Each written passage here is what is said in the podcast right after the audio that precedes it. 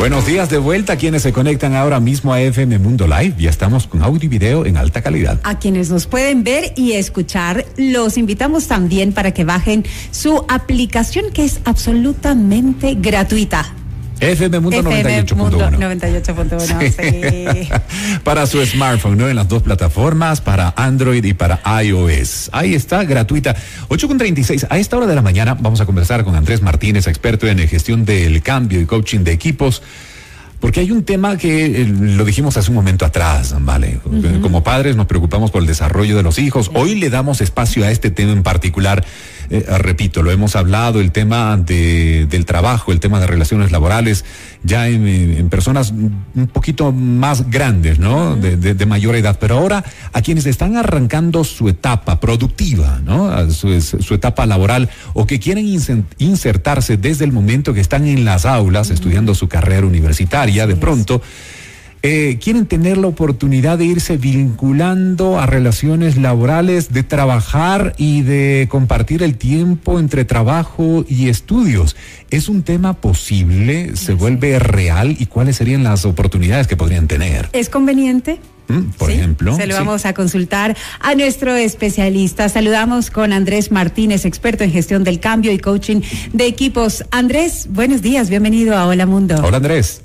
Hola, Vale, hola Rodrigo, muy buenos días con todos y con toda la gente que nos escucha y nos ve el día de hoy. Andrés, ¿qué tan conveniente es que nuestros hijos eh, comiencen ya a tener eh, esta experiencia laboral al tiempo que se van preparando? Esto en el caso, como decíamos Rodri, de que sea una alternativa que como padres eh, quisiéramos permitirles a nuestros hijos, ¿no? Que vayan incursionando en el mundo laboral, porque luego ya más adelante vamos a tratar el tema cuando ya se vuelve también una necesidad.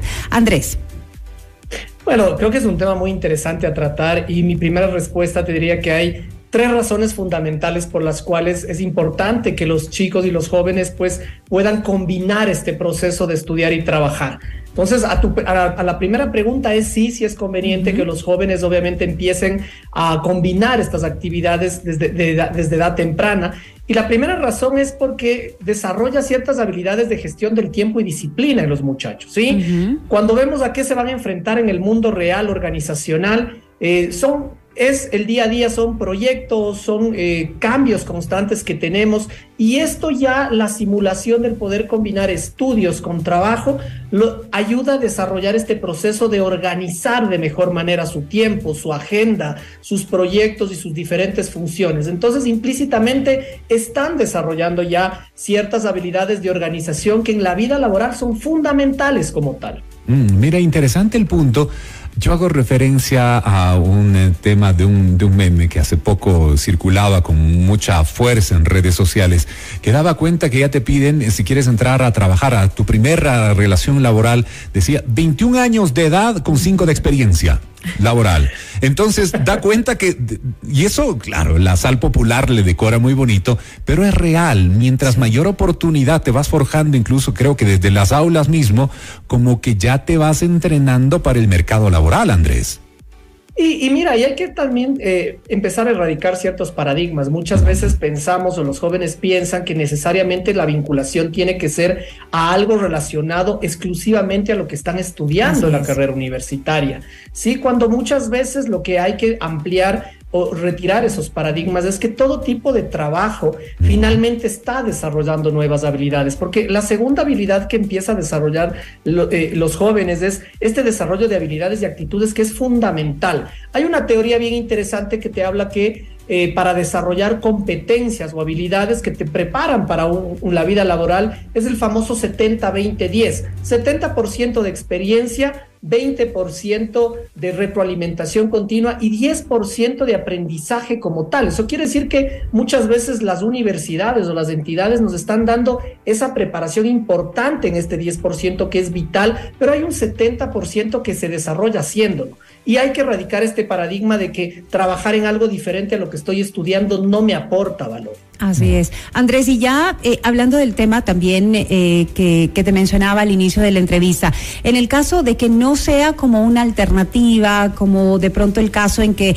queremos los padres que los chicos se vayan incursionando en el, en el mercado laboral eh, por pura experiencia, sino que ya viene la parte de necesidad, de poder incursionar para incluso aportar con los gastos de la casa o para poder pagar sus estudios.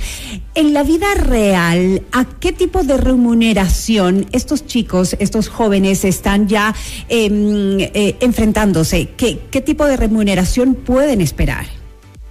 Ah, mira, e, e, es importante, yo creo que hay una gran parte de la población, si no diríamos la mayoritaria, que está enfrentada a esta realidad de una necesidad de trabajar justamente para aportar en el tema de los estudios. Cuando hablamos de remuneraciones, hablamos obviamente de aquellas posiciones en donde probablemente partimos de un salario básico unificado, obviamente, hasta obviamente eh, esa es la base, pero de ahí hacia arriba obviamente va a depender mucho el tiempo de trabajo, las funciones obviamente que se puedan desempeñar eh, y definitivamente el, el segmento en el cual estés trabajando. Creo que hoy también hay algunas eh, nuevas oportunidades pensando un poco desde la posibilidad de emprender negocios, desde la posibilidad de trabajar muy conectados con el proceso digital y esto también inclusive amplía horizontes para los jóvenes que no necesariamente solamente son horizontes laborales a nivel eh, local o inclusive dentro de su propia ciudad o provincia. Entonces creo que hay una ampliación interesante hacia donde pueden apuntar los jóvenes, efectivamente con remuneraciones que están obviamente todavía centradas quizás en la poca experiencia que que todavía profesional pueden tener los jóvenes, pero que aporta de manera ya importante a su propia economía familiar y personal y muchas veces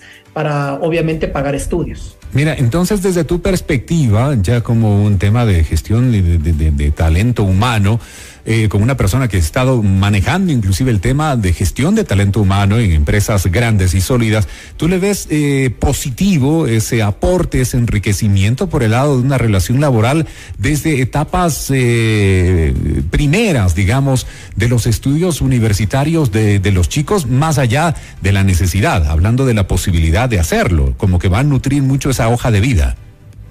Hay definitivamente una experiencia diferente, un background distinto, notas mayor solidez, notas mayor nivel de madurez, notas muchas veces mayor nivel de organización, obviamente de chicos que ya traen experiencias laborales previas, notas, por ejemplo, se ve muy claramente chicos que normalmente han trabajado, por ejemplo, en temas de experiencia de servicio al cliente, una actitud de servicio distinta para posiciones relacionadas, o sea, genera un plus importante este trabajo. Yo le escuchaba Vale hoy a tempranas horas y Vale, déjame decirte, es hay que quitar un poco ese miedo de los padres a dejarlos volar, ¿no es cierto? Que tú decías, esto es súper importante para que los chicos se conecten con la realidad más allá de las aulas universitarias, con la realidad a la que están enfrentando e inclusive trabajar con personas distintas de diferentes edades, géneros, experiencias, nutre mucho y amplía mucho su conocimiento y su visión más allá del entorno universitario. De acuerdo contigo, Andrés, absolutamente. Ahora, eh, en el Ecuador, ¿Cuáles son esas áreas donde los chicos pueden desenvolverse eh, por primera vez en el mercado laboral? ¿Qué oportunidades pueden encontrar? Creo que si nosotros vemos las carreras quizás más demandadas, no solo en el Ecuador, sino a nivel mundial, están claramente relacionadas con el tema de tecnología, todo lo que es un temas de analista de datos, community managers, eh, todo lo que tiene que ver con analistas web. Hay un dato súper interesante, eh, leí hace poco que hay tan solo 10 mil profesionales en el mundo expertos en inteligencia artificial para una plaza promedio de 250 mil plazas en los próximos dos años. Eso quiere decir que todas las carreras vinculadas con tecnología claramente son las que van a venir mucho en tendencia. El mercado digital, el comercio digital se ha extendido ampliamente en nuestro mercado, por lo tanto estas carreras van a ser eh, de alto eh, valor eh, remunerativo, inclusive hacia futuro, porque el nivel de especialización todavía es poco dentro del, dentro del mercado. Esto no quiere decir que las carreras tradicionales pierdan piso, esto quiere decir que nos lleva un poco a pensar cómo combinamos las carreras tradicionales con temas o alianzas relacionados con temas de tecnología, ¿no? Y aquí el tema de creatividad e innovación que los jóvenes es maravilloso, creo que abre un mundo de posibilidades eh, interesantes para el mercado ecuatoriano. Ahora, yo creo, y poniéndome de, lado inclusive de muchos padres que seguramente están en este momento escuchándonos, el temor mayor es que el chico eh, vea que ya ingresa dinero, ¿verdad? Y empiece a relegar los estudios versus eh, el trabajo que tiene, porque puede suceder, a ver, eh, ya tienes tu dinero, tienes tu capital, empiezas a manejar también tus presupuestos, tal vez para tus gustos, y nos pasa, ¿no? Te emocionas, empieza a llegar el dinero cuando no tienes la necesidad, digo. Otra cosa distinta es cuando tienes la necesidad de hacerlo y compartes inclusive gastos en casa. Pero, ah, ¿Qué, eh, ¿Cuál sería tu óptica, desde igual, desde la gestión esta de, del recurso humano? ¿Los chicos eh, podrían relegar el tema académico o sugieres más bien el balance y seguir con la priorización de las actividades académicas por sobre las laborales?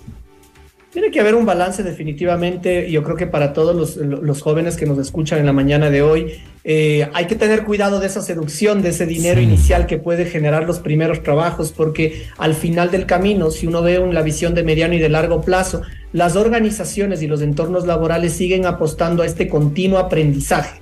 Y este continuo aprendizaje obviamente lo da el, desarrollo, lo da la capacitación, lo dan las aulas, es decir, uno no puede relegar hoy el aprendizaje y el conocimiento en función del dinero, porque eso sería una visión quizás de corto plazo que no va a ser sustentable eh, hacia futuro. Entonces hay que generar este balance y efectivamente se lo puede hacer. No tengamos miedos a esta extensión de tiempos entre estudios y trabajo, porque es parte de la cotidianidad y creo que hacia adelante nos damos cuenta que aprendemos a disfrutar también de este conocimiento formal que tenemos y lógicamente estar en continuo aprendizaje te genera cada vez más visión de qué otro tipo de y cosas lo puedes hacer, porque hoy no solamente hablamos de la relación de dependencia, sino también de poder aportar a las organizaciones desde un proceso inclusive externo como tal. Entonces no dejemos de aprender, no dejemos obviamente de capacitarnos, sino generemos ese justo y necesario balance que se requiere obviamente en, en las actividades de crecimiento y aprendizaje. Andrés, ¿cuál sería tu recomendación para aquellos chicos que ya quieren entonces presentar su hoja de vida, pero su experiencia laboral todavía la tienen con una hoja en blanco? Muy importante, ¿vale? Es láncense obviamente a las oportunidades laborales indistintamente de que sean o no dentro de su rama laboral cada proceso de diferente laboral les va a aportar de manera significativa desarrollar nuevas competencias, conocimiento de nuevos entornos y pues obviamente algo importante, ¿no? No dejemos de lado el hecho de pensar que solo vamos a tener que trabajar en lo que hoy estudiamos. Creo que hoy el mundo nos ha demostrado que las carreras, las profesiones se pueden diversificar de manera exponencial, entonces uno nunca sabe por dónde vienen los proyectos futuros, entonces a darles la oportunidad de trabajar, de aprender y muchas veces, y la gran mayoría de veces, a empezar desde abajo, porque creo que ese es también un tema súper importante. A veces tenemos chicos pues que pensamos que con el título bajo el brazo pues podemos aspirar de primera mano a posiciones obviamente eh, de, gran impacto dentro de las organizaciones y hay que estar claro de que las bases hay que construirlas obviamente eh, y yo creo que la humildad tiene que acompañarnos en todo momento. Bueno, es que parte de eso también en muchas ocasiones algunas instituciones te lo ponen en la cabeza, ¿no? Ustedes se merecen, salen de aquí a gerencia. A gerencia. Entonces ah. tienes en candidatos a la fila como 200 gerentes, pero no. Y errores que también, eh, también cometemos los padres, por cierto. Sí, sí, sí, también, ¿no? Lo que hablábamos la semana pasada en nuestra entrevista, ¿no? Es que mi hijo es súper calificado, es un genio, mi, nieto es no, claro.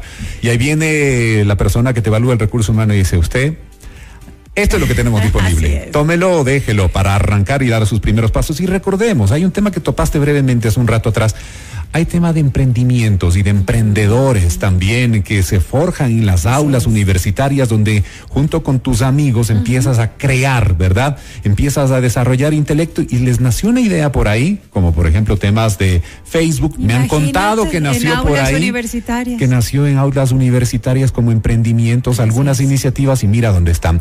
Gracias mi querido Andrés por acompañarnos en el programa. Siempre es valioso tener tu, tu perspectiva en Hola Mundo. Es Andrés Martínez, experto en gestión del cambio cambio y coaching de equipos. Andrés. Un abrazo, Andrés. Un gran día para ti. Gracias, Vale. Gracias, Rodrigo.